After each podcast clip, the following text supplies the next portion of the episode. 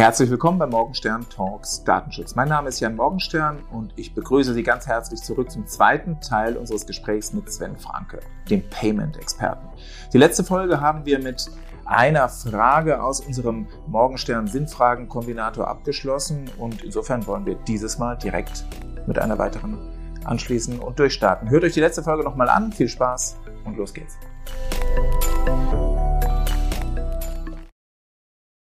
Ja, wunderbar. Dann frage ich mich, ähm, was die nächste Frage wohl tatsächlich so für einen Themenkomplex aufwerfen wird. Wie wichtig ist eine moderne und nachvollziehbare Preisstruktur für den Erfolg eines Unternehmens? Ja, da trete ich mal zurück und da überlasse ich Ihnen äh, ja, super. tatsächlich das gesamte Wort. Ich glaube, da bin ich gar nicht der Fachmann. Weil wenn man schaut, CoX hat keinen Vertrieb. Wenn man auf unsere Webseite schaut, stehen da auch keine Referenzen von Kunden, sondern wir gehen komplett anderen Weg. Ähm, wir schreiben über unsere Themen. Wir geben Podcasts. Wir teilen ganz offen unser Wissen. Und erzeugen so Nachfrage. Also eine Sogwirkung. Potenzielle Kunden rufen bei uns an. Wir haben keinen einzigen unserer Kunden selber angerufen oder irgendwas wie Akquise gemacht oder Kaltakquise. Von daher bin ich da, glaube ich, nicht wirklich, wirklich der Fachmann, mhm. ähm, weil ich natürlich auch die komplett andere Seite kenne. So, das sind meine meine Projekte, das ist irgendwie so wie aus der, aus der Fernsehwerbung. Ich habe für den gearbeitet, für den gearbeitet und für den gearbeitet. Das rechtfertigt meinen Preis. Ja, aber ist das nicht auch so eine Art von ähm, Spielart dessen, was Sie vorhin gesagt haben? Weil ja. allein dadurch man sich so eine Art ähm, künstlichen Wert oder scheinbaren Wert oder Fake-Wert gibt und dann äh, muss es ja gut sein. Also ich sage jetzt mal das klassische äh, Empfehlung, ob das jetzt eine wirklich ein Empfehlungsmarketing ist oder einfach nur ähm, eine Art von Closed äh, äh, Society sozusagen, dass ich mich dann in einen elitären Kreis begebe, in, ähm, in, ähm, in Gesellschaft derjenigen, die auch äh, mit Top-Beratern beraten, ähm, von Top-Beratern sozusagen Top-Erfolg äh, einfahren, dann, dann muss das ja gut sein. Ist das nicht auch so ein bisschen ähm, gerade Teil dieses Spiels? Ja, finde ich eine spannende, finde ich eine spannende Frage. Bevor die Frage gestellt wurde, hätte ich es gar nicht so gesehen. Ähm, und ich weiß nicht, ob's, ob sie, ob das wirklich vollumfänglich zutrifft. Ähm, weil das würde aus meiner Sicht, wenn ich die Frage so nehme, würde das vorwegnehmen, was wir für Kunden haben. Nämlich genau Kunden, die, die so in, in solche Richtung denken, wir wollen vielleicht dabei sein. Und spannenderweise ist unsere, und spannenderweise und glücklicherweise ist unsere Kundenklientel total breit. Also von dem familiengeführten ähm, Tierernährer über Startups bis hin zu Pharmakonzernen oder Töchter Töchter von Banken. Also wirklich extrem breites Klientel zu ähnlichen Bereichen. Und ich weiß nicht, ob es so ein, so ein Club-Charakter ist. Aber ich glaube, es, das, was es schon macht, es, es gibt eine starke Aussage hin zum Markt. Nämlich, mhm. wir wollen uns nicht mit den Projekten, die wir bisher gemacht haben, öffentlich profilieren. Und wir sprechen auch in Vorträgen nicht über unsere Kunden und wir sprechen und wir schreiben auch fast nie über unsere Kunden. Ähm, das ist vielleicht, vielleicht so ein Punkt, sondern uns ist wichtig, für, für Themen zu stehen und ähm, da wahrgenommen zu werden als Experten für ein Themen- oder Themenkomplex. Verstehe, ja. Ähm Warum wird es dann aber vielfach so gemacht, wenn ich jetzt mal ganz äh, doof reinfragen darf? Warum, warum und es scheint ja zu funktionieren. Warum ist es so, dass ein großes Unternehmen eine noch größere Kanzlei beauftragt und dieses andere große Unternehmen, was gesehen hat, dass die nächsten zehn anderen großen Unternehmen alle diese äh, Riesenkanzleien äh, äh, beauftragen, die müssen das auch tun. Und äh, warum ist dann dieser Mechanismus so? Nur um glaub, mal ein Beispiel aus der Rechtsbranche zu nehmen, was ich halt. Ja, klar. Ich glaube, das sind eingeübte Muster. Das sind eingeübte Muster, die sicherlich auch auf dem Erfahrungsschatz, vielleicht auch auf dem Rucksack aus der Vergangenheit beruhen ähm, und in der Beraterbranche ist das ja nicht anders. Ähm, ich hatte mal das Vergnügen, mit, mit jemand aus der Schweiz, aus der Versicherungsbranche zu arbeiten und der sagte mir, Herr Franke, wenn ich hier aus meinem Fenster schaue, dann sehe ich die fünf größten Versicherungen der Schweiz. Und mal fängt der Berater bei uns an und geht links rum Mal fängt er da drüben an und geht rechts rum. Und in der Zwischenzeit wissen wir, dass uns das gar nicht hilft. Und ich finde, das, das sind so Muster, die man hat und Glaubenssätze, die man natürlich auch hat. Klar, eine große Kanzlei, was, was vermittelt die? Eine große Kanzlei vermittelt erstmal Sicherheit. Da kriege ich eine gute Rechtsberatung, da habe ich das gesamte Know-how dieser Organisation, das mir zur Verfügung steht. Und dagegen sind wir als kleine Organisation natürlich erstmal total machtlos. Und das kann ich auch verstehen. Und gleichzeitig glaube ich, dass sich hier die Muster ändern.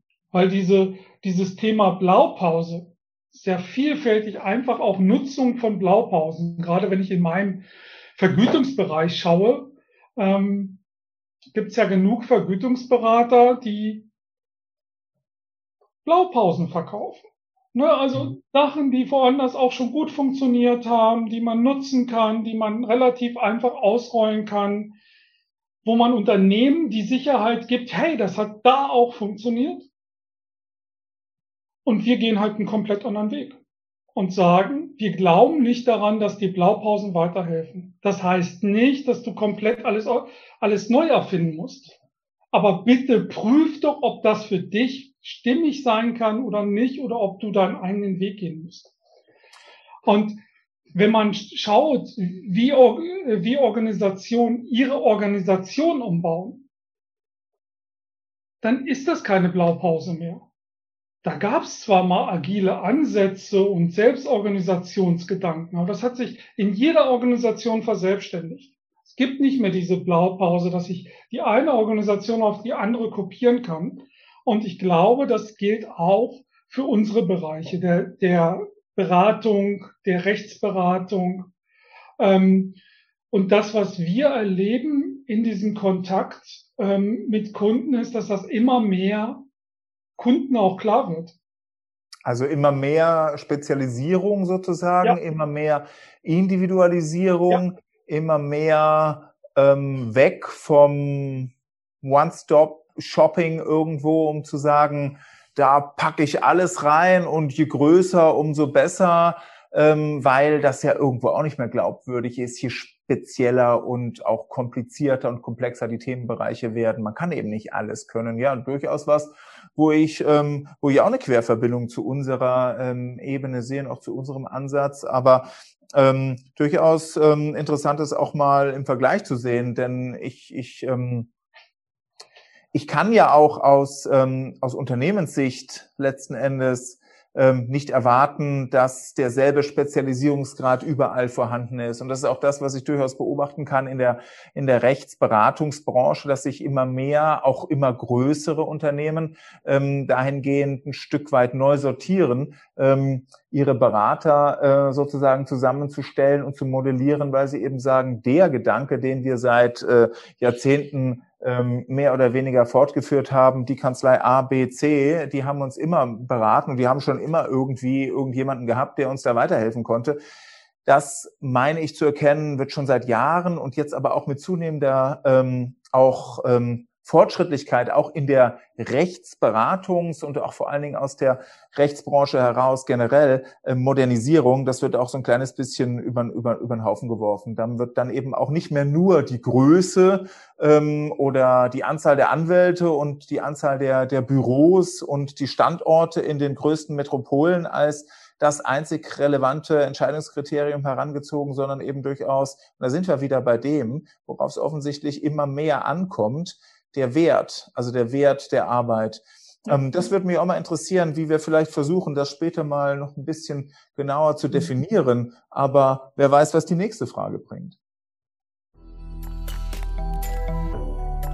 Wie ist der Stand in der Rechtsbranche? Welche Besonderheiten weist diese auf?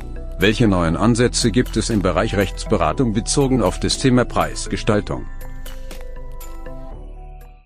Ja, das äh, ja. durchaus spannend. Ja, das ist durchaus spannend. Und das, äh, das beschäftigt uns eben auch immens. Äh, und ähm, wir haben uns ja auch schon im Vorfeld zu diesem äh, Podcast ähm, ähm, auch, ähm, kann man ja an der Stelle mal sagen, auf äh, freundliche Empfehlung und Querverbindungsschaffung des Netzwerkers Nummer eins, äh, Dr. Felser, herzliche Grüße, ähm, ähm, ja, über dieses Thema, gerade über dieses Thema unterhalten. Und so hat sich ja dann auch die Querverbindung und die Idee ergeben, hier mal in diesem Rahmen darüber zu sprechen. Denn wir haben eigentlich als Nichtfachleute in Anführungszeichen dieselben und ich ganz speziell auch ähm, dieselben eigentlich genau dieselben Fragen aufgeworfen, für uns aufgeworfen, diskutiert und auch das vielleicht, ähm, was die natürlich greifbarer als Experte da alles, alles, alles greifbarer auch definieren können, aber für uns mehr oder weniger aus dem Bauch heraus ähm, versucht zusammenzutragen und dann eben auch entsprechend fortzuentwickeln, nämlich die Frage des Wertes. Die mhm. Frage mhm. des Wertes, wie soll denn ein Wert für einen Mandanten in unserem Fall gemessen sein an Stundensatz 200, Stundensatz 270, Stundensatz 350, Stundensatz 480 Euro? Wie soll denn der Wert daran anders gemessen sein als, und da sind wir im Übrigen noch nicht mal bei Tagessätzen, sondern in der Regel natürlich ganz klassischerweise bei Stundensätzen, die sich dann durchaus in mehr oder weniger astronomische ähm, Höhen bewegen können. Aber wie soll das denn wirklich mit dem eigentlichen Wert dieser Leistung zusammenhängen? Und meine Beobachtung ist, oder auch mein Gefühl ist, dass es doch auch durchaus für einen Mandanten, und jetzt rede ich natürlich primär und ausschließlich von von Unternehmen, die genau dieselben Fragen sich nämlich stellen, wie sie sie intern analysieren. Ähm, wie kann das denn irgendwo langfristig weitergehen, wenn wir einfach immer mehr Anwälte beschäftigen, also extern immer ja. mehr Services vergeben und einkaufen, wenn wir dann immer spezialisiertere, damit auch immer nach den altherkömmlichen Mustern immer teurere ne, Kanzleien, Anwälte, wie auch immer ähm, in Anspruch nehmen, das, dann, das, das, das, das führt ja dazu, dass unsere Rechtsberatungskosten ins schier unermessliche gesteigert werden. Aber was ist denn der Wert? Was ist denn jetzt eigentlich bei rausgekommen und wie ist es denn messbar?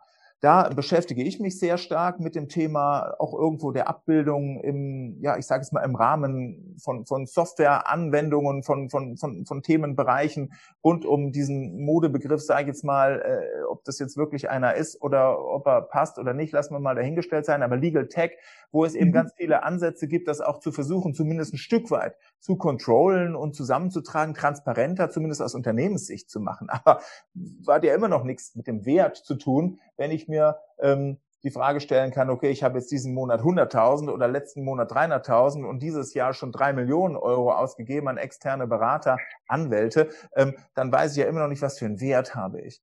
Ähm, was für einen Wert habe ich mir wirklich eingekauft. Ja. Und das geht jetzt zumindest, und dann können Sie mir vielleicht mal als Experte sagen, ob Sie oder was Sie davon halten oder wie Sie das sehen. Das würde mich jetzt mal interessieren. Ähm, denn diese Rechtsberatungsbranche, die ist ja geprägt von ganz klassischen, ähm, ja, ganz klassischen, ich möchte jetzt nicht sagen, ähm, veralteten, aber schon relativ klassischen, Schrägstrich teilweise auch veralteten, Sie sehen es mir nach, ähm, Vergütungsstrukturen, generell Denkweisen, die eigentlich vielleicht ein bisschen überholt sind. Und dass das Modell äh, Time and Material, also das Modell jetzt hier primär einfach Stunde mal Stundensatz, Zeit mal Faktor, dass das vielleicht auch nicht das ähm, adäquateste und einzige Heilmittel ist, um einen Wert zu definieren. Das liegt ja irgendwo auch auf der Hand. Von daher haben wir uns auch überlegt, wie kann man denn den Wert für ein Unternehmen, für einen Mandanten, für einen Kunden, wie Sie es genannt haben, wie kann man den versuchen zu packen? Also wie kann ich es versuchen zu definieren?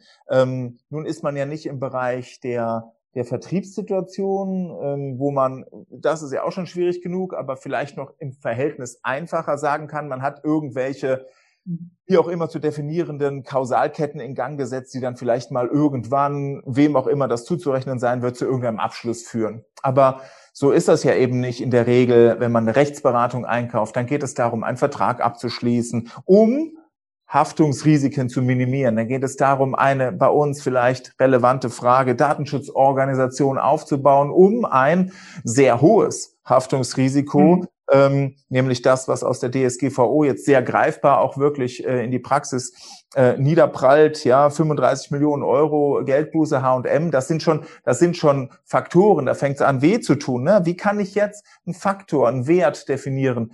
Da geht es natürlich darum, Sicherheit irgendwo oder ähm, Meilensteine im Sinne von Sicherheit erreichen, im Sinne von Durchgangsstadien zu definieren. Und wir haben da ähm, einfach mal versucht ähm, zu definieren, erstmal für uns selbst, welche ja. Faktoren könnte man, ähm, ja, welche, welche, welche Meilensteine könnte man versuchen, als greifbar auch für einen Mandanten, als Mehrwert darstellbar ähm, in eine Vergütungsstruktur einfließen lassen. Zum Beispiel, du hast jetzt einen funktionierenden Ablauf, wie du mit betroffenen Anfragen umgehst. Erstmal hast du ein Muster. Das mhm. ist vielleicht ein Teil. Dann mhm. hast du eine Schulung. Das ist ein zweiter Teil. Dann hast du irgendwann einen Prozess. Dann ist es der dritte Teil. Und dann ist das letzten Endes in ein Management sozusagen System gegossen, sodass jeder, der irgendwie damit, äh, ich sage jetzt mal, eine Berührung hat, dann weiß, wie er damit umgeht. Und solche Dinge, die kann man dann, und dann kommt man zu einer wirklichen Digitalisierung, vielleicht auch noch ausgestalten, digitaler ja. machen.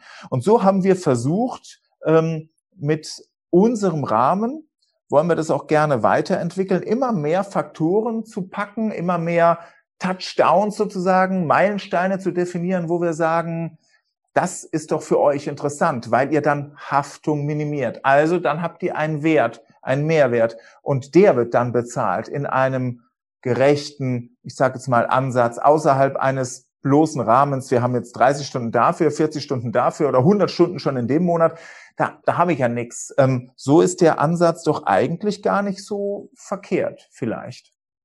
Absolut. Ich glaube, glaube, dass das, was wichtig ist dabei ist, und von daher finde ich den Ansatz spannend. Man kann keine Kultursprünge machen. Das hm. heißt, ähm, man kann nicht mit einem komplett neuen, abgefahrenen Modell kommen. Das wird keiner akzeptieren. Sondern es geht drum um eine evolutionäre Entwicklung. Aus dem Bestehenden heraus zu sagen, okay, was sind denn die Schwachpunkte des Bestehenden? Und hier meine ich nicht, meine ich vielleicht nicht die Anwaltsseite, sondern eher die Kundenseite. Ähm, was ist denn, sind die Schwachpunkte des Bestehenden? Und wie kann ich diese Schwachpunkte minimieren? Ja. Und das, da finde ich diesen Ansatz zu sagen, hey, wir machen jetzt mal Transparenz, was das eigentlich heißt. Was ist in Stufe 1? Was ist in Stufe 2? Was ist in Stufe 3? Was ist Stufe 4? Und wir sind der Partner, der dir versucht, da den, den Mehrwert viel stärker in den Fokus zu stellen und zu sagen, hey, das heißt auch, dass wir darüber diskutieren müssen am Ende des Tages. Was ist es denn wert? So. Auch, ja, recht, auch recht, auch rechtfertigen müssen, ob man das genau. eben damit auch wieder eine Form von, ähm, ich sage jetzt mal Verbindlichkeit, vor allen Dingen aber auch eine Form von ja, Verlässlichkeit und von Sicherheit für den Mandanten oder für den Kunden, weil ne, es muss ja eben auch irgendwo da sein und nicht einfach nur geleistet worden sein, irgendwelche Zeit. Und das sorgt natürlich bei Ihrer Organisation auf eine totale Ausrichtung Richtung Kunden. Mhm was total spannend ist. Also es wirkt als, auch als Organisationsveränderer, Veränderer, so eine Ausrichtung. Weil was heißt denn das? Okay, ich muss transparent sein, so. Das heißt vielleicht auch, dass ich nicht jede fünf Minuten aufschreibe, sondern, sondern vielleicht Pakete, Pakete habe und dem Kunden eigentlich egal ist, wie viel Zeit das kostet, sondern ich verkaufe ein Paket möglicherweise. Ähm, und, und das, das finde ich halt spannend, dieses, dieses wirklich weiterzuentwickeln, weil Sprünge wird keiner akzeptieren. Das, ja. das, das schaffen wir nicht. Dann ist es viel zu einfach zu sagen, oh nee, das ist mir, das ist mir zu kompliziert und da sind wir mit dem bestimmt ein Tagessatz selber schon an der oberen Grenze, so, ne? Ach, komm, sag was und fertig, äh, ist mir lieber. Und da sieht man das, ne? Also wie weit kann ich so ein bestehendes System auch, auch dehnen und wo sind die Grenzen, ähm, über die ich nicht drüber hinwegkomme? Und da, agieren wir gern so am Rand dieser Grenze, weil da findet Lernen statt. Mhm. Also zu, das nehme ich jetzt mal mit, äh, zu revolutionär darf es nun auch nicht sein, weil ansonsten findet sich einfach kein, um es mal platt auszudrücken, kein Abnehmer. Ja. Nee, ich muss Bekanntes mit Un Unbekannten kombinieren. Mhm. Also zum Beispiel Stundensätze mit bestimmten, ich sag jetzt mal, ähm, zu erreichenden ähm, Meilensteinen oder, oder Werten. Oder, oder nebeneinander stellen. Also mir würde sofort ein Wahlmodell einfallen und sagen, so aus der Historie heraus wissen wir, das kostet uns so und so viele Stunden. Wir würden aber gerne einen anderen Weg gehen, sodass man einen Anknüpfungspunkt an, den, an dem aktuellen Zustand hat. Ja. So. Weil das wissen wir auch, wenn wir wir lernen halt, indem wir Neues mit Alten kombinieren und nicht komplett Neues, Neues ja. plötzlich haben. Ja. Ähm, und das muss man berücksichtigen, glaube ich. Und dann gibt es Organisationen, mit denen man das super machen kann, die sich darauf einlassen und sagen, boah, was für ein spannender Ansatz ja, ist ein Bewusstsein, dass das irgendwie noch nicht sauber durchdacht ist, aber lass uns diesen Weg gemeinsam geben und dann findet es Organisation. Und das, das ist halt, das ist halt spannend, wo, wo die eigene Organisation und der Kunde gemeinsam lernen kann. Mhm. Haben Sie da eine spezielle Branche im Kopf oder eine spezielle Beobachtung? Haben Sie, sagen Sie, oder ist das typabhängig oder ist das menschenabhängig Ihrer Beobachtung nach? Ähm, ähm, haben Sie, haben Sie irgendwo ähm, ein Beispiel vielleicht mal für, da gibt's nie Veränderung und ein Beispiel dafür, ähm, da geht es wirklich? Danke für die Frage, weil ganz ehrlich, wir haben ja, wir haben ein Buch zum Thema New Pay geschrieben. Also wir haben uns zweieinhalb Jahre mit dem Thema beschäftigt und kommen so aus dieser New Work Blase eigentlich. Hm. So und bis zur Buchveröffentlichung war das eigentlich gar kein Thema für uns, dass das ein Business werden könnte, sondern das war eigentlich eigener Forschungsdrang, zu sagen, es muss doch irgendwie anders gehen.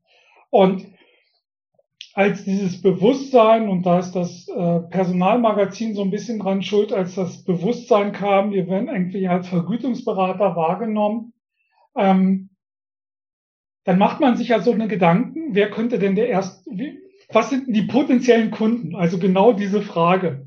Was sind die potenziellen Kunden? Und wir hätten gedacht, es sind Unternehmen, die schon sehr viel Richtung New Work gemacht haben, die Organisation schon umgebaut haben und New Pay ist jetzt der letzte Tropfen, den sie noch nicht angegangen sind, den sie angehen wollen. Und faktisch komplett andere. Hm. Also von, von familiengeführtes Unternehmen, ähm, die relativ wenig zum Thema New, New Pay gemacht hat, über Unternehmen, was extrem schnell wächst, was schon relativ alt ist, aber durch eine Gesetzesänderung sehr, sehr schnell wächst, ähm, bis hin zu, zu Konzernen. Das, was wir schon merken, ist, ja, es gibt so Typen, die drauf anspringen. Also, also das ist schon, schon Personenbusiness, ne, wo man einfach merkt, so, okay, pass mal auf, wir können hier klassisch gehen. Ich hätte aber Lust auf ein Experiment, vielleicht du auch. Hm, spannend. Ja, dann bin ich mal gespannt. Haben wir noch eine Frage oder kommt der, kommt der Sinnfragenkombinator wieder ins Spiel? Welche Entlohnungen und Gratifikationen kann man Mitarbeitern, abgesehen vom klassischen monatlichen Gehalt, bieten? das dürfte jetzt doch so ziemlich Ihr Thema sein. Ja, klar. ähm, klar. Und gleichzeitig ist es, glaube ich, gar nicht, gar nicht so einfach. Mhm. Ähm, wie, wie es sich scheint. Klassisch betrachtet kennen wir das alle super gut. Es gibt irgendwie die Zielvereinbarung, es gibt irgendwie einen individuellen Bonus für Sonderleistungen, gibt es dann nochmal einen Sonderbonus. Und Wobei die Zielvereinbarung ja auch schon wieder an das anknüpfend, was Sie vorhin sagten, schwierig genug ist. Also ne, bei einem klassischen, in Anführungszeichen klassischen, abgedroschenen Beispiel der, der Vertriebler, da kannst du sagen, äh, ne, bei dem Umsatz von dann, aber ähm, wie ist es denn ansonsten? Ne? Was ist denn das Ziel? Ja, genau. Also, und das ist genau das Problem. So eine Zielvereinbarung setzt einen Plan voraus. Und hm. einen Plan, der eintritt idealerweise. Das heißt, ich habe ja so 15 Monate Spanne ungefähr. So, Zielvereinbarung läuft ein Jahr, drei Monate vorher muss ich mir mal Gedanken machen. Dann habe ich ein bisschen Nachlauf, um diese Ziele zu, zu kontrollieren. Und jetzt stellen wir ja fest, ach du meine Güte, es kommt eine Pandemie dazwischen. Ach, dann, wir, wir passen da nichts an, sondern wir zahlen es einfach aus. Mhm. Also man sieht, da sind auch ganz viele Themen eingezogen, ähm, die sich jetzt im Nachgang zeigen, die gar keinen Sinn macht. Viele unterschreiben eine Zielvereinbarung und wissen eh, 85 Prozent ist mir sicher oder 95 Prozent ist mir sicher. Dann kann ich mir immer noch überlegen, ob ich für das bisschen mehr da wirklich was für meine Zielvereinbarung tue. Und das größte Problem, was ich, was wir mit Zielvereinbarungen inzwischen haben, ist, es stellt den Mitarbeiter vor die Frage, tue ich was für einen Kunden oder tue ich was für meine Zielvereinbarung? Und ehrlich gesagt, möchte ich den Mitarbeiter nicht vor die Entscheidung stellen, sondern er soll was für den Kunden tun. Mhm. Und ja, natürlich kann ich hinschauen. Das heißt nicht, dass es keine Zielvereinbarung gibt, sondern das wirklich auf Organisationsebene ähm, zu machen und zu sagen, okay, wenn wir die und die Ziele erreichen, wenn wir sie irgendwie definieren können, ähm, dann können wir da gerne was, was ausschütten. Für mich heißt das aber auch, regelmäßig den, den Spielstand zu veröffentlichen. Also ich frage unsere, unsere Kunden, mit denen wir arbeiten, immer, welche drei Kennzahlen beeinflussen deine Organisation und wie kannst du diese Kennzahlen so runterbrechen, dass sie jeder in der Organisation versteht? Hm. Und die regelmäßig zu veröffentlichen, äh, zu, zu veröffentlichen, damit man den Spielstand kennt, damit man den Wasserstand kennt, damit diese Gerüchteküche, uns geht's gut, was heißt denn das, uns geht's schlecht, was heißt denn das, dass das aufgelöst wird. Mhm. Und da kann man gut in, in den Sportbereich schauen. Ich meine, überall, wo wir beim Sport zuschauen, steht der Spielstand. Und die Spieler wissen den Spielstand. Warum? Naja, weil man anders spielt, wenn man hochführt. Und weil man anders spielt, wenn man knapp zurückliegt. Was aber jetzt natürlich auch wieder bedeutet, ich habe eine ganze Menge an, ich sage jetzt mal, Faktoren, die ich irgendwo auch wieder, ähm, jetzt kommen wir mal auch zu sowas wie Datenschutz nebenher, die ja. ich irgendwo zusammentragen muss, wo ich letzten Endes erstmal eine rechtliche Basis dafür finden muss, also wo auch dann die Datenverarbeitung grundsätzlich wieder komplexer wird, um überhaupt dann diese Ziele ähm, erreichen zu können. Also dann kommt natürlich auch eine sehr extreme rechtliche Situation mit ins Spiel, was das Ganze wieder verkompliziert möglicherweise und dann vielleicht auch ein kleines bisschen ich will jetzt nicht sagen Showstopper, aber ähm, für den einen oder anderen vielleicht schon äh, eine Überlegung sein kann, oh, wenn damit verbunden jetzt noch irgendwie eine Folgenabschätzung durchzuführen ist oder ich am Ende noch eine Betriebsvereinbarung brauche, um, ja. ne, dann, dann lasse ich es lieber und dann bleibt es bei dem klassischen. Ne, das mhm. kann doch auch so ein bisschen ein ja, sein. Aber darum rede ich von drei Kennzahlen. Ja. Also das kann zum Beispiel Umsatzeingang sein oder Bestelleingang. Also wirklich wirklich so Zahlen, die echt greifbar sind. Nicht irgendwas tief in der BWL vergrabenes, wo ich sage, daran mache ich es fest, sondern Zahlen, wo jeder Mitarbeiter sagt, ach krass, okay, das fehlt uns noch. Oder Auftragseingang. Auftragseingang ist ja eine total simple, simple Größe. So, ich habe eine Vorstellung, was im Jahr reinkommen soll und ich habe eine Vorstellung und ich weiß, was aktuell reingekommen ist. Und das ist so eine einfache Zahl, die ich jedem erklären kann. Mhm. Wo ich jeden nachts wecken kann und sagen kann, ey, sag mal, was ist ein Auftragseingang? Und darum geht's. Also es geht nicht wirklich in diese Tiefe der Organisation einzutauchen und möglicherweise noch rechtlich prüfen, ob ich diese Zahl überhaupt rausgehen kann, sondern eher so ein Gesundheitszustand der Organisation. Als solches, gar nicht so sehr runtergebrochen ähm, auf den Einzelnen. Aber das, be das bedeutet dann ja aber auch, ich muss, ähm, also wenn ich dann keinen keinen konkreten Bezug zu einem Einzelnen, also zu einem einzelnen Betroffenen habe, ähm, dann, dann, dann fällt es mir ja auch schwer, eine individuelle Ebene der Leistungs-, also individuell leistungsbezogenen äh, Vergütungs, äh, ja, ähm, Parameter dafür zu finden. Mhm. Ja, absolut. Und, und dann sind wir wieder, da dreht sich der Kreis Richtung Leistung. Was ist eigentlich Leistung? Genau. Und ähm, wenn wir, wenn wir draufschauen, dann schauen wir mit einem positiven Menschenbild drauf. McGregor hat 1960 schon die Theorie X und die Theorie Y beschrieben, ähm, wobei er so zwei Menschenbilder nebeneinander gestellt hat, den Faulen, der angetrieben werden muss und so weiter und den intrinsisch motivierten. Und am Ende seines Buches sagt er, naja, den Faulen gibt's nicht, das ist ein Bild, was wir uns von anderen Menschen machen weil keiner würde es von sich selber behaupten. Und dann sind wir sehr stark in so einem Führungsthema.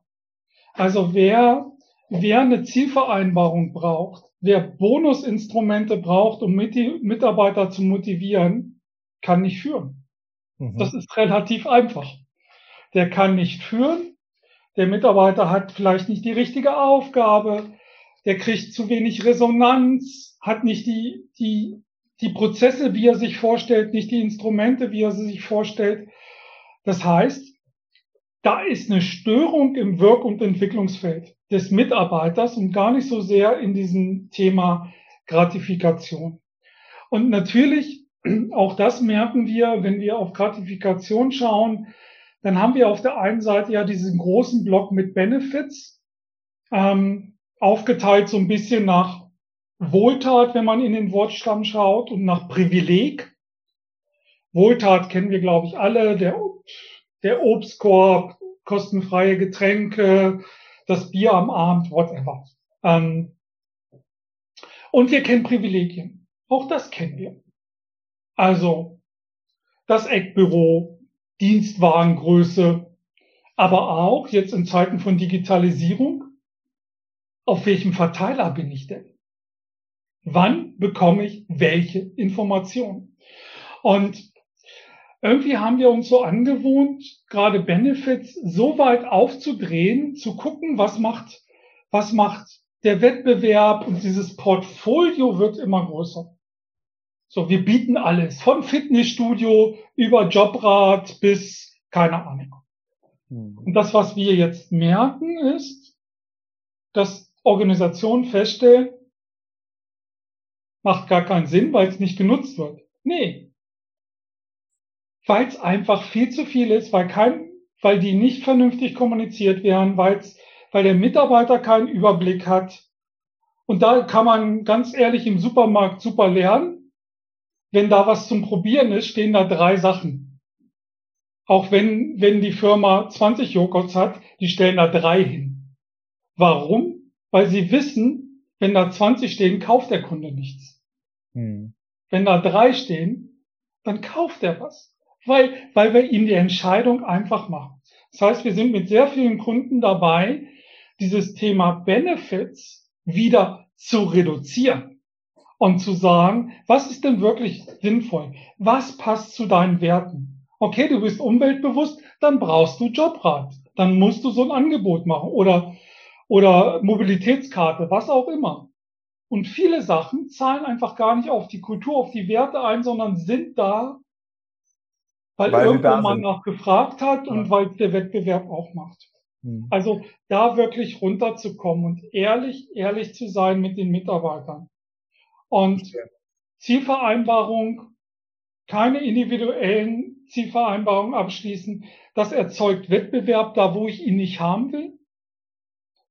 Ähm, selbst auf Teamebene erzeuge ich Wettbewerb über die Teams. Sollte ich mir gut überlegen. Manchmal ist es sinnvoll, manchmal will ich Wettbewerbs über die Teams haben. Sonst auf Unternehmensebene zu schauen, was kann ich da machen? Warum nicht auch Mitarbeiter beteiligen am Unternehmen, wenn es wenn es sinnvoll und möglich ist, eher diese Wege zu gehen, als wirklich individuell auf Leistungs auf die Idee zu haben, dass, dass Leistung individuell ist. Mhm. Und auch hier ähm, sprechen wir immer gern vom High Performer und ich frage jede Organisation ganz gerne, was ist denn dir lieber? Ein High Performer oder ein High Performing Team? Und was sind dann die Antworten? Naja, dann nimmt man schon ganz gerne das High-Performing-Team. Ja. Ähm, und es zeigt sich immer wieder in diesen Diskussionen, auch wenn wir über Leistung reden, dann haben wir zwei Gruppen im Kopf. Nämlich die min vermeintlichen Minderleister und die High Performer. Und die 90 Prozent in der Mitte haben wir gar nicht im Blick. Hm. Und danach bauen wir Systeme. Also wie finde ich irgendwie diese Low-Performer? Wie werde ich die vielleicht auch noch los? Und wie unterstütze ich die High-Performer? Die High-Performer verhindern, verhindern aber, dass sich die, die gesamte Organisation entwickeln kann. Und wie halte ich jetzt, ähm, das Thema haben Sie ja vorhin auch auf, äh, aufgebracht, als Sie gesagt haben, ja, ich bin äh, aus Sicht des, des, äh, des Mitarbeiters, ich, ich, bin, ich bin unterbezahlt oder ich fühle mich, fühle mich unterbezahlt. Wie, ähm, in, in, in, welche, in welche Richtungen jetzt ähm, kann ich denn diese Konstruktion, ich sage jetzt mal, auch verstehen oder nutzbar mhm. machen? Es geht ja. ja. nicht nur in die eine Richtung. Die eine sagt, ich bin unterbezahlt. Vielleicht sagt die andere Perspektive, nee, du bist überbezahlt. Ja. Weil letzten Endes der, der, der Wert, da sind wir wieder äh, dabei, den du glaubst, den du vermittelst, ähm, und geht das nicht auch so ein bisschen in Transparenz mal in eine andere Richtung, also in die Richtung, nämlich mal jemand wirklich vor Augen zu halten, was er denn für einen Mehrwert bringt? Ähm, der Wert, den du zumindest bringst als Einzelner, der ist gar nicht so hoch, wie du dir das vorstellst, weil ist das nicht auch ein denkbarer Weg, den man mal gehen kann und müsste, auch um es mal rund ja, zu machen? Wir gehen den Weg. Wir gehen den Weg mit Organisation. Also das ist genau der, der Punkt. Ähm, wir haben ganz viele oder wir haben einen Teil der Kunden, das sind einfach über Jahrzehnte Gehaltsmodelle irgendwie gewachsen. Hm. Ohne, ohne System dahinter. Und das führt dazu, dass ich Projektmanager habe, selber Titel, die irgendwie 40.000 verdienen und Projektmanager habe, die 85.000 verdienen. So. Machen die wirklich den gleichen Job? Da wäre ich mir erstmal unsicher. Das heißt, da wirklich hinzuschauen und dann dieses Wirk- und Entwicklungsfeld, das wirkt natürlich in beide Richtungen, da auch wirklich hinzuschauen, weil wenn es da eine Störung gibt, auch für den Mitarbeiter, dann kommt er und fragt nach mehr Geld. Hm. So, der fragt aber nur nach mehr Geld, weil das einfacher zu diskutieren ist, als zu sagen, ganz ehrlich, ich rege mich hier 50 Mal über diesen Prozess aus, das hört keiner sondern ich verlange Schmerzensgeld. Und wie viele Organisationen zahlen ihren Mitarbeitern Schmerzensgeld? Ohne das Thema Führung zu lösen, ohne das Thema Prozesse zu lösen. Und wir wissen, Gehaltserhöhung hält ein halbes Jahr. Maximal. Drei bis sechs Monate, sagt man so. Mhm. Danach steht der Mitarbeiter wieder da, weil das Thema nicht gelöst ist, sondern der Schmerz immer noch da ist und ich das Schmerzensgeld erhöhen muss. Also muss man versuchen, den Schmerz ein Stück weit ähm, gar nicht erst aufkommen zu lassen. Das ist dann wohl der, der richtige Weg. Ja. Absolut. Und dann sind wir beim Führungskomplex, ne? Also ja. wieder. Ja, was aber auch bedeutet, ähm, das ganze Thema Führung, Werte, äh, Wert einer Leistung und auch grundsätzlich dann die dafür passende und adäquate Vergütung kann man halt nicht losgelöst voneinander sehen und auch nicht losgelöst eigentlich voneinander lösen, was wiederum bedeutet, und jetzt schaue ich mal in kleinere Unternehmen hinein ja. Oder in Unternehmen, ähm, wo man, wie Sie jetzt auch sagen, ähm, über Jahrzehnte hinweg vielleicht einhergehend mit einem Wachstum festgestellt hat, ja gut, da haben wir jetzt mal ein Thema, weil man sich jetzt erstmals mit der Frage auseinandersetzt, ob die Vergütung denn dafür und dafür und dafür richtig zeitgemäß angemessen ist. Aber eigentlich bräuchte ich ja jetzt, ähm, jetzt muss man auch aufpassen, glaube ich, dass man es nicht überdimensioniert. Eigentlich bräuchte ich ja eine Gesamtbetrachtung und zwar von Führungsansätzen, von Wertesystemen, von Wert und zwar aus beiden Perspektiven heraus. Und dann will ich ja auch nicht äh, noch zusätzlich jemanden beschäftigen müssen, der das von morgens bis abends gemanagt kriegt. Die ganzen Gespräche zum Teil auch, ähm, jetzt übertreibe ich mal, aber bewusst äh, äh drücke ich es jetzt mal ein bisschen plastisch aus, auch die zum Teil unnützen Gespräche mit allen möglichen ähm, Köpfen drumherum um des Kaisers Barts, die will ich jetzt nicht noch weiter befeuern, sondern ich will ja eigentlich nur, dass die Leute ihre Arbeit machen. Und das ist ja dann wiederum das, wo man, äh, glaube ich, ansetzen muss und äh, es auch ein bisschen einfacher machen muss, anstatt es einfach wieder weiter zu verkomplizieren. Ab, absolut. Ja. Es geht darum, Kriterien zu entwickeln, vier, fünf Kriterien, an denen sich Gehalt festmacht. Es geht darum, dass die optimal zur Kultur passen und, und die Kulturentwicklung fördern. Dann habe ich schon da vier, Gibt es da vier beispielhaft, wo Sie sagen würden, die können Sie jetzt mal nennen, um um ums mehr oder weniger als, ich will es natürlich nicht Ihr, äh, Ihr, Ihr Beratungsportfolio da raus, rauskitzeln, aber nur wo Sie sagen würden, das passt so doch irgendwo als grobes Szenario ja, in jedes ich kann, Unternehmen. Kann Beispiel, ich kann ein Beispiel geben. Wir haben so, ich glaube, wir haben so 30 Kriterien inzwischen so auf einer Liste, die immer mal wieder vorkommen. Also da sieht man auch, es gibt nicht diese vier. Aber eine Diskussion führt man ganz oft. Und zwar ist die, die Diskussion, die man oft führt, das Thema Zugehörigkeit. Mhm. Also wird vergütet, ob ich länger in der Organisation bin oder nicht. Ähm, dafür kann es viele Gründe geben. Ein Neuer, der dazukommt, sagt er, dafür gibt es wenig Gründe. Das, was wir definiert haben, ist, und das haben wir jetzt mit einigen Organisationen gemacht, die, denen das wichtig war, ähm, zu sagen, naja, geht's dir wirklich um das Absitzen von Zeit oder geht's dir nicht um was anderes? Und eigentlich geht's drum, dass idealerweise ein Mitarbeiter, der lange da ist, Unternehmenswissen hat. Also informeller Leader ist ähm, oder einfach, den kann man fragen, der weiß, wen man ansprechen muss. Der kennt die also Organisation. Ja, der, genau. Mhm. Genau, darin liegt der Wert. Der kennt die Organisation, der kennt die Prozesse dieser Organisation. Und dann löst man sich bisschen von dieser reinen Zahl. Ähm, ich bin acht Jahre in der Organisation, habe aber nur an meinem Schreibtisch gesessen und mein 8-to-5-Job gemacht, was vollkommen okay ist. So, hin zu, naja, ein Mehrwert ist eigentlich, wenn du die Organisation kennst. Mhm. Und in solche, solche Richtungen geht. Und dann ist natürlich immer wieder die Frage, okay, wie bewerte ich das denn? Ähm, man sieht, das sind natürlich mehr so, was ist dein Blick, was ist mein Blick? Themen. Das heißt, man muss da auch mit dem Mitarbeiter ins Gespräch gehen, aber dafür ist Führung auch da. Ja. So, ganz, ganz, ganz ehrlich, dieses Thema ähm, Command Control ist ist vorbei. Führung heißt ermöglichen und seine Mitarbeiter kennen und denen den Raum zu öffnen, dass sie sich entwickeln können. Mhm. Und dann ist das Teil des Jobs.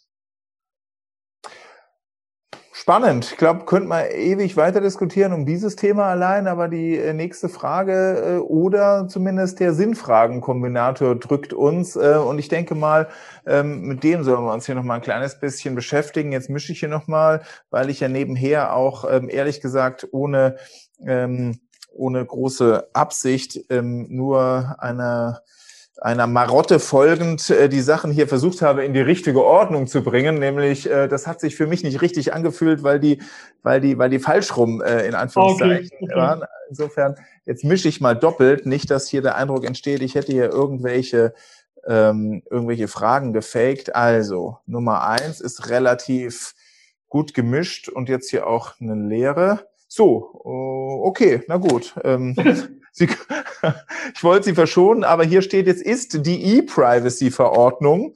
Oh, ähm, super.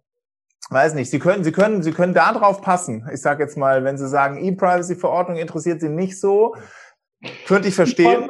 Ich so Joker. Das denke ich ist passender. Sind Mitarbeiterschulungen. Oh, super. So, und jetzt bin ich gespannt. Sind Mitarbeiterschulungen ein Modewort? hm. Sie haben Glück gehabt, weil ein Witz ist runtergefallen. Also sind wir bei ein Modewort geblieben. Sind Mitarbeiterschulungen ein Modewort? Ich glaube, das, das trifft es eher im Datenschutz. Fällt mir so spontan ein. Ähm, wir nutzen das gar nicht so. Das, was wir aber schon merken, und da kann ich vielleicht anknüpfen, äh, ist, dass wir zwei Trends erleben. Das eine ist, dass Zeit das neue Geld ist und das andere, und das zahlt darauf ein, dass Weiterentwicklung extrem wichtig wird und Werte auch steigert, wie Sie es vorhin. Und, und, und Werte steigert. Das heißt, ähm, und dann sind wir bei, die, bei der Frage davor eigentlich Gratifikation. Was ist denn, wenn jeder ein individuelles Budget hat für Weiterentwicklung? Und ja. so individuell, dass er komplett frei entscheidet, was er damit macht. Da merken wir, dass da, dass da für uns ein Trend hingeht. Und gleichzeitig, e, egal was der Mitarbeiter macht, es wird einen Mehrwert für die Organisation erzeugen.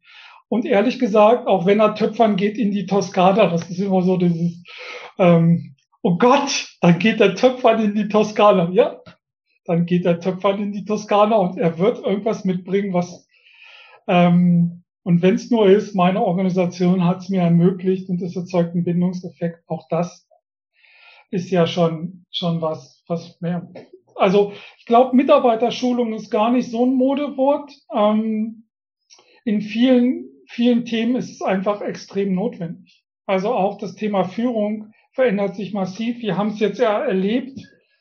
Gestern waren noch alle Leute im Büro und ich hatte Kontrolle darüber. Ähm, nächsten Tag saßen sie irgendwie zu Hause. Das war für einige Führungskräfte kein tolles Gefühl. Hm. Und ist nach wie vor für einige Führungskräfte kein tolles Gefühl.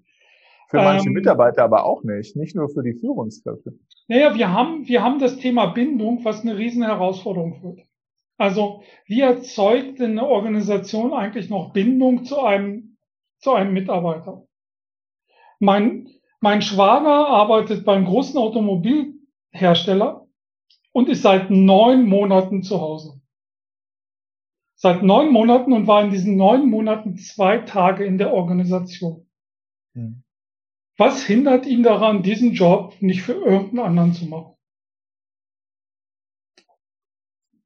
Ja, was, was hindert ihn? Was hindert ja, ihn? das ist, das ist so, klar, es ist noch so, so Zugehörigkeit und der Job ist gut, aber ich glaube, wenn hier einer klingeln würde und sagen würde, hey, ich habe hier einen ähnlich guten Job, das und das sind die Perspektiven, dann kommt, glaube ich, der eine oder andere ins Denken. Und das aber, wird eine aber, große Herausforderung sein. Aber ist das jetzt nicht auch ein kleines bisschen ähm, widersprüchlich, in Anführungszeichen, zumindest im Verhältnis zu dem, was wir vorhin auf die Vergütung oder auf letzten Endes den Wert einer Leistung herausgefiltert ja. haben? Ich denke sogar gemeinsam. Denn wenn wir jetzt sagen, ähm, die Leistung ist derselbe oder ist dasselbe Wert, unabhängig davon, von wo ich sie ausübe, ähm, was, ähm, was, was jetzt Sie in Bezug auf die Präsenz oder die Kontrollmechanismen sagen, dann, dann, dann, dann bedeutet das ja quasi eine, eine Loyalität, eine Zugehörigkeit, eine sozusagen auch eine gewisse Form des, des Widerstehens. Ähm, die ist nur möglich, wenn ich das mit, äh, mit einer wirklich äh, physischen Präsenz kombiniere. Nee, das, das glaube ich nicht. Aber auch da sind wir wieder beim Thema Führung. Also hm. wie stark ist denn der Kontakt zum Team? Wie stark ist denn der Kontakt zur Führungskraft? Und in dem Fall weiß ich, dass der Kontakt zur Führungskraft sehr, sehr mäßig ist. So. Und dann entstehen Potenziale, wo man einfach merkt, okay, da finde ich vielleicht einen neuen Sinn von Zugehörigkeit, vielleicht auch ein besseres Wirk- und Entwicklungsfeld. Ähm, das sind dann eher die Treiber. Ich glaube nicht, dass es ein geldlicher Treiber wäre, sondern, sondern Menschen sehen sich nach Zugehörigkeit.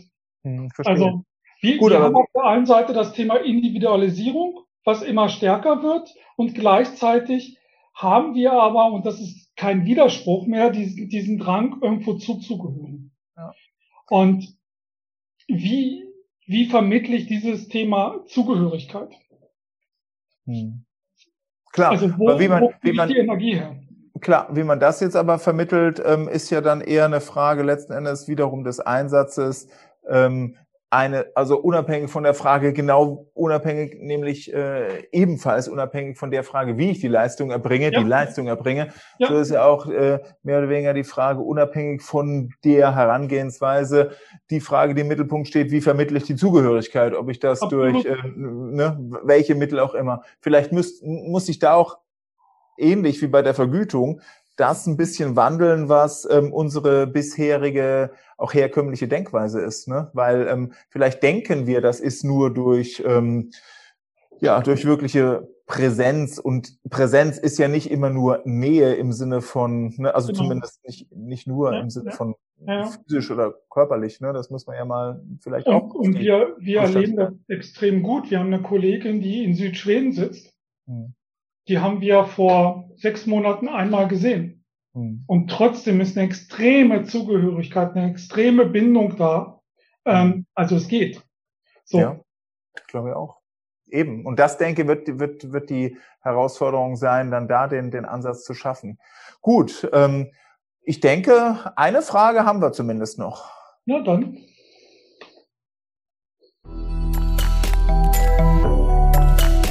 Das war Teil 2 von 3. In zwei Wochen dann der nächste und letzte Teil. Ich hoffe, es hat Spaß gemacht. Gebt uns gerne Feedback und Bewertungen. Und wenn ihr unseren Podcast regelmäßig hören wollt, dann freuen wir uns natürlich auch über ein Abo. Vernetzt euch auf Social Media mit uns.